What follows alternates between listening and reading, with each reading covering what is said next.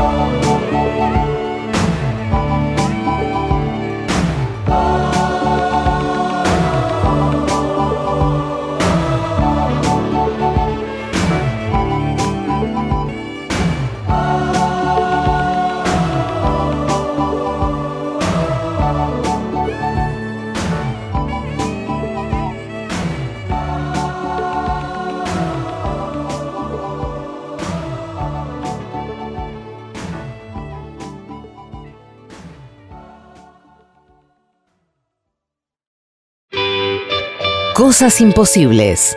De lunes a jueves. A las 21. Cosas, imposibles. Con Maitena Aboitis. Cosas imposibles. Y Alejandro Lingenti.